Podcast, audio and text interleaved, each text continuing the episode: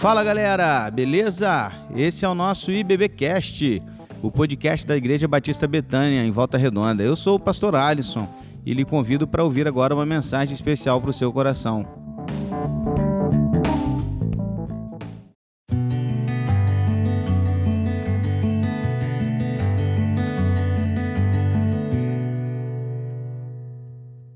Tem sido bom para o teu servo, Senhor, segundo a tua palavra. Ensina-me bom juízo e conhecimento, pois creio nos teus mandamentos. Antes de ser afligido, eu andava errado, mas agora aguardo a tua palavra. Tu és bom e fazes o bem. Ensina-me os teus decretos. Os soberbos têm forjado mentiras contra mim, mas eu guardo de todo o coração os teus preceitos. O coração deles se tornou insensível, como se fosse de sebo, mas eu me alegro na sua lei. Foi bom que eu tivesse passado pela aflição para que aprendesse os teus decretos. Para mim, vale mais a lei que procede da tua boca que milhares de peças de ouro e de prata. Salmo 119, 65 a 72, referente à letra Tete do hebraico. Boa noite, seja muito bem-vindo à nossa devocional de hoje. Mais uma vez, lendo a palavra de Deus e trazendo e tirando dela, extraindo dela lições maravilhosas para as nossas vidas. A ênfase deste salmo, deste bloco específico, está na bondade de Deus. Não sei se você percebeu, mas por algumas vezes nós falamos a palavra bom. O hebraico, a palavra hebraica para bom, agradável, é a palavra que se repete por seis vezes nesses oito versículos. O salmista aqui ele tem o objetivo de mostrar a bondade de Deus e mostrar como o seu caráter e tudo que a sua palavra diz é bom. Guarde uma coisa, querido: nem o caráter de Deus, nem a sua palavra mudarão. Por isso, o Senhor é sempre bom que podemos aprender de forma sucinta a respeito desses versos, a respeito de Deus? Primeiro, que Deus faz o que é bom. Deus age segundo os seus preceitos, promessas, princípios, estes todos revelados na Sua palavra. Ele sempre agirá de acordo com a Sua palavra até porque a sua palavra, como já disse antes, não muda. E tudo que Deus faz, tudo que Deus faz é bom. Por mais que você e eu possamos não perceber isso, mas tudo que Deus faz é bom. A sua ou a minha percepção a respeito do que Deus faz ou permitiu não muda o caráter de Deus. Por vezes, nós não entendemos a vontade de Deus, mas isso não significa que ele deixou de ser bom. Às vezes as pessoas fazem essas perguntas, né? Por que Deus permitiu tal coisa? Por que Deus permitiu que eu passasse por isso? Onde está a bondade de Deus nessa história? Poxa, se Deus é bom, por que ele permitiu que isso acontecesse? A grande questão, queridos, é que nós não conseguimos entender a vida a partir da perspectiva divina. o nosso olhar é um olhar humano, não divino. E o nosso olhar não consegue ir além do que os olhos podem ver. Só Deus sabe exatamente a amplitude de todas as coisas.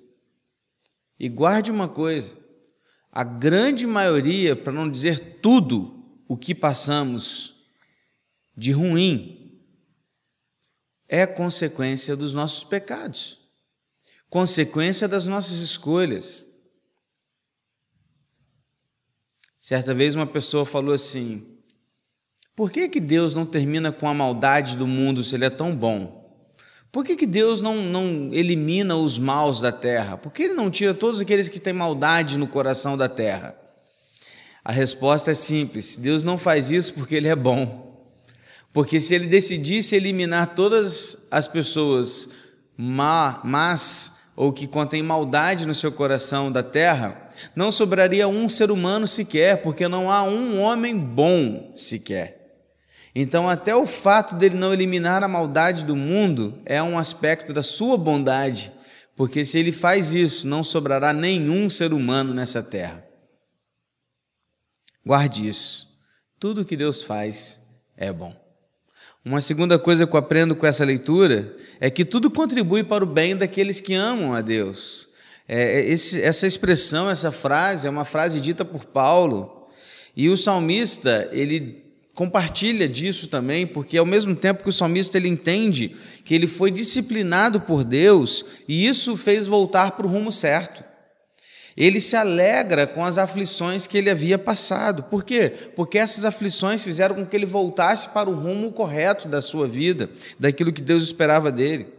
Às vezes, queridos, nós entendemos errado o que Paulo disse a gente pega esse versículo, né, todas as coisas concorrem para o bem daqueles que amam a Deus, a gente quer levar esse versículo para o lado da prosperidade, do tipo de que Deus vai me dar todas as coisas, de que Deus vai conceder todas as coisas para aqueles que o amam, de que nós seremos muito abençoados, de que nós vamos receber, receber, receber. Não, não é essa a ênfase. A ênfase desse versículo é de que todas as coisas que concorrem para o bem daqueles que amam a Deus, no sentido de que tudo que está acontecendo ao nosso redor, de tudo que Deus permite, permite que a gente passe, as aflições, as dificuldades, as circunstâncias, todas essas coisas estão nos forjando e nos formando a imagem de Cristo, logo para o nosso bem.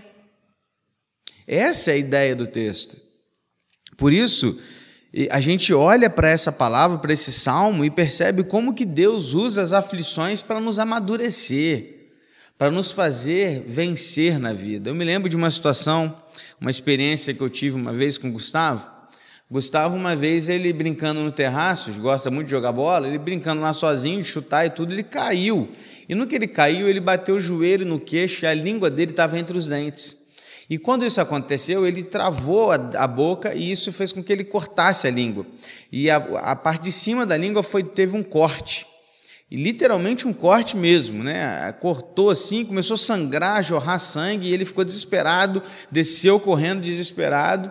E aí sai o pai com, com o Gustavo, né? Sai eu e o Gustavo correndo para a Unimed, a Kelly ficou em casa com a Lara. E a gente foi correndo para a Unimed e chegamos lá, então, o Gustavo desesperado, mordendo um pano para o sangue parar de, de, de, de jorrar. E até que o médico lá que nos recebeu nos atendeu muito bem. E quando ele começou a perceber o que estava acontecendo, ele disse: Olha, pai, eu vou ter que dar dois pontos aí para poder travar aí essa, essa parte do corte da língua dele. E eu falei: Vamos que vamos, né? Não tem jeito. E aí entramos por uma salinha à parte e ele deitou o Gustavo numa maca e ele jogou um líquido anestésico para que pudesse anestesiar um pouco a língua, não o suficiente, porque não tinha como.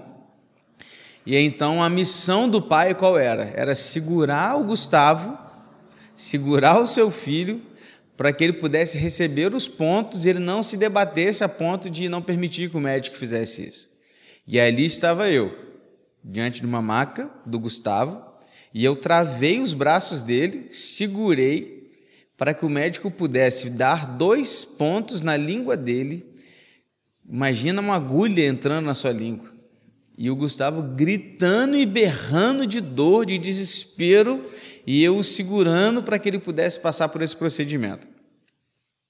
Naquele momento, talvez a visão do Gustavo fosse: como pode meu pai fazer isso comigo?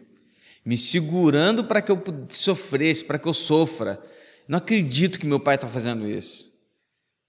Mas, na verdade, aquela atitude é para o bem dele. Naquele momento ele sofria, sentia dor, mas se ele não passasse por aquilo, ele não iria ter a sua língua consertada ali, resolvido o problema. Às vezes Deus faz isso com a gente. Às vezes nós estamos passando por um problema, nós estamos perguntando como Deus pode deixar eu passar por isso. E Deus está falando assim: é necessário, filho, que você passe por isso, para que isso se resolva e você possa caminhar um pouco mais. Todas as coisas concorrem para o bem daqueles que amam a Deus. Spurgeon disse que as promessas de Deus brilham com mais intensidade na fornalha da aflição. Há momentos que passamos por atos de perversidade, perdão, e de insensibilidade dos ímpios. mas toda essa oposição também é para o nosso bem. Pensa comigo. O maior ato de perversidade já visto nessa terra, em toda a história, foi a crucificação do nosso Deus, o Senhor da glória, sendo crucificado pelas suas criaturas. Esse foi o maior ato de perversidade que o mundo já presenciou e vai presenciar em toda a sua história. E mesmo assim, todo, tudo isso, no entanto, Deus utilizou para trazer ao mundo a salvação. Entendeu? Sofreremos, sim, mas tudo isso concorre para o bem daqueles que amam a Deus. Uma terceira e uma última lição que eu aprendo aqui nesse bloco é que Deus usa a sua palavra para nos mostrar o que é bom. O versículo 72 diz: Para mim vale mais. Esse vale mais é a mesma palavra de bom, agradável, aquela palavra hebraica que eu te falei que se repete seis vezes, é a mesma palavra. Para mim vale mais, ou seja, é bom, é agradável, muito mais agradável a lei que procede da tua boca do que milhares de peças de ouro e de prata. Uau! O salmista compara a palavra de Deus a um tesouro. Quando conhecemos as Escrituras, aprendemos a colocar em primeiro lugar a vontade de Deus e aprendemos qual é o padrão correto da vida. Qual é o padrão qual é o padrão da felicidade? Qual é o padrão da beleza? Qual é o padrão da bondade? Não, não é esse padrão que você vê aí sendo pintado pelo mundo. Não, não é. O padrão de felicidade, bondade, beleza, de qualquer coisa que você possa imaginar está na Bíblia, na Sua palavra. Com certeza não é o modelo do mundo, mas é o modelo da palavra.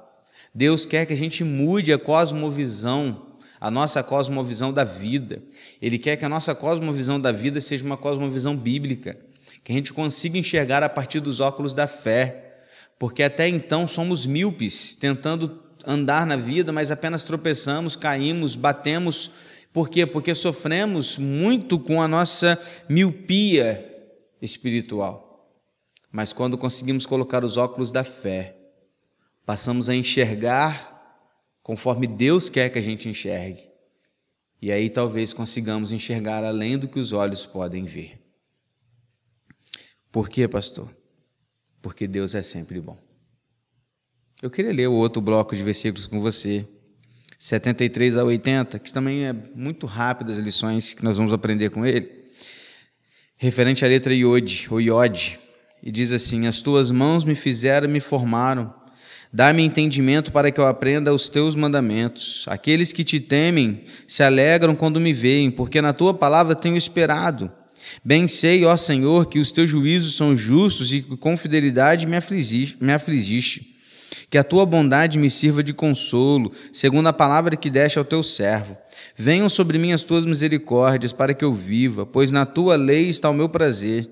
Envergonhados sejam soberbos por me haverem oprimido injustamente, e eu, porém, meditarei nos teus preceitos. Voltem-se para mim os que te temem, os que te conhecem, os, teus, os que conhecem os teus testemunhos. Seja o meu coração irrepreensível nos teus decretos, para que eu não seja envergonhado. Quando compramos um equipamento novo, seja ele um eletrodoméstico, um eletrônico, uma televisão, um, uma batedeira, um liquidificador, sei lá, um, qualquer coisa, até carro. Normalmente, aliás, sempre vem com um manual de instruções de uso. Algumas pessoas nem sabem que vem, né? Tem muita gente que nem lê isso. Mas vem. Você sabia que tudo que você compra vem um manual de instruções? O que é esse manual de instruções? É o manual daquele que fez, o fabricante, o criador daquilo, para que você usufrua da melhor maneira daquele equipamento. Para que você não faça nada errado, mas que você faça de acordo com aquilo que, para aquilo que ele foi criado. Embora a Bíblia não tenha esse como principal objetivo, o principal objetivo da Bíblia qual é? É revelar a vontade de Deus, é revelar o caráter de Deus, é nos falar a respeito de Deus. O principal objetivo da Bíblia é falar sobre Deus. O centro da Bíblia é Deus. Deus está no centro da sua palavra. Então, o grande objetivo da Bíblia é nos revelar a respeito do que Deus, de quem Deus é, OK? Mas há também um outro objetivo, um objetivo secundário, que é também nos instruir a respeito da vida e de como Deus espera que a gente viva. Ou seja, também está num dos objetivos da Bíblia ser um manual, um manual de instruções para que a gente possa viver bem. Afinal de contas, aquele que é o nosso fabricante, o nosso criador, também nos deu um manual de instruções, ainda que, repito, não seja o principal objetivo da Bíblia. Três coisas e três ministérios aqui a palavra de Deus ela revela aqui a nós através desse texto que a gente acabou de ler. Eu queria compartilhar com você então esses três ministérios. Primeiro, a Bíblia nos ensina a respeito de nós mesmos. Aprendemos sobre nós mesmos quando lemos a Bíblia. Quando a gente se depara com a Bíblia, quando a gente para para refletir a respeito dela, nós podemos identificar e nos identificar com pessoas e circunstâncias que aqui estão descritos. Não se trata de uma história passada, mas de uma realidade presente. O que a Bíblia nos ensina é que ela é um espelho para onde olhamos e, ao perceber ali então as nossas mazelas, possamos tomar uma atitude com relação àquilo que vimos no espelho. Porque a palavra de Deus, quando olhamos para ela, enxergamos quem realmente somos. E quando enxergamos quem realmente somos, precisamos olhar para isso tudo e perceber o que eu preciso mudar. Deus pode nos ajudar. Deus nos criou. Foi Ele quem nos criou. Logo, Ele tem muito a nos ensinar a respeito da vida. Segunda coisa que eu aprendo, o ministério que essa palavra tem nas nossas vidas é de nos tornar bênçãos para outras pessoas. O versículo 74 diz assim: Aqueles que te temem se alegram quando me veem, porque na tua palavra tenho esperado. Quando a nossa esperança está na palavra de Deus, encontramos na vida uma alegria com a qual nos faz ajudar e encorajar outras pessoas. As pessoas ficam felizes quando você chega ou quando você vai embora? Quando alguém passa por algum problema, tal pessoa procura você ou você nunca está disponível? Você é do tipo de pessoa que quando chega traz paz ou discórdia? Murmura o tempo todo ou está sempre grato? Ian McLaren disse: Seja bondoso, pois todos com quem você se encontra estão lutando alguma batalha.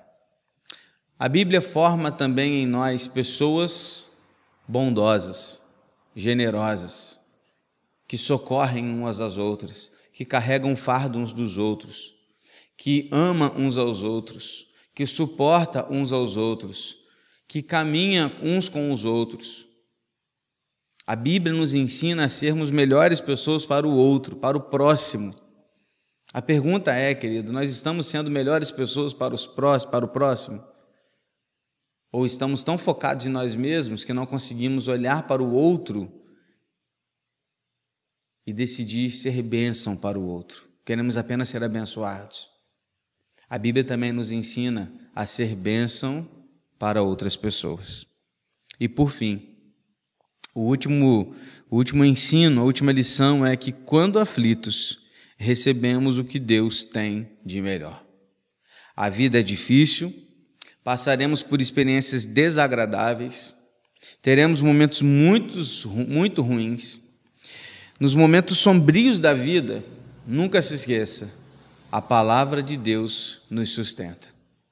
O seu amor nos consola, as suas promessas nos encorajam e o nosso Deus ainda nos deu a oração para que através dela possamos falar e chorar com aquele que nos conhece por inteiro. Claro que vamos passar por muitas circunstâncias adversas, mas Deus estará sempre conosco. Não, nós não vamos. É, ah, nossa, que bom, estou passando por adversidade. Não, não é essa a ideia do texto bíblico quando fala que a gente precisa é, se alegrar também nessa situação.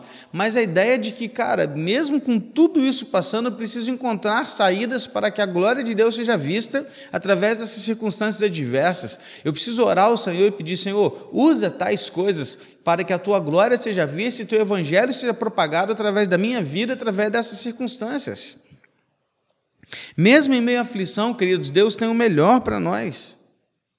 Não desista, não se entregue, não pare, porque Deus está usando estas aflições para nos fazer pessoas melhores. Seja fiel à palavra de Deus, mesmo quando tudo desabar, continue fiel. Não desista, porque o Senhor é bom e Ele está conosco.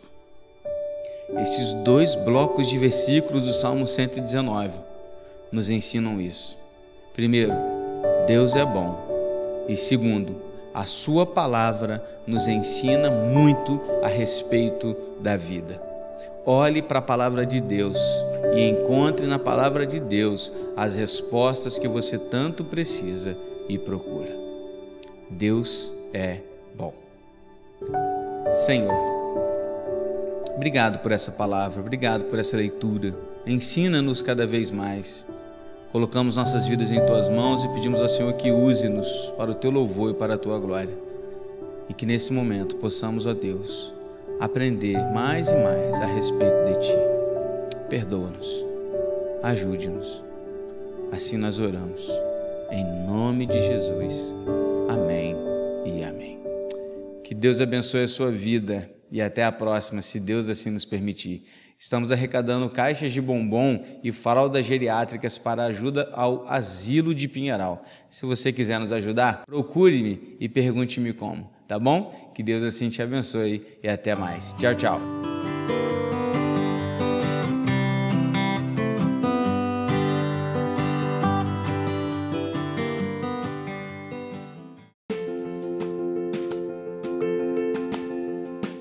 E esse foi o nosso podcast de hoje. Siga nossa igreja nas redes sociais e compartilhe também esse podcast com mais pessoas. Venha nos fazer uma visita na Rua Manuel Bandeira, número 53, São Luís, Volta Redonda, Rio de Janeiro. Um abraço e até mais.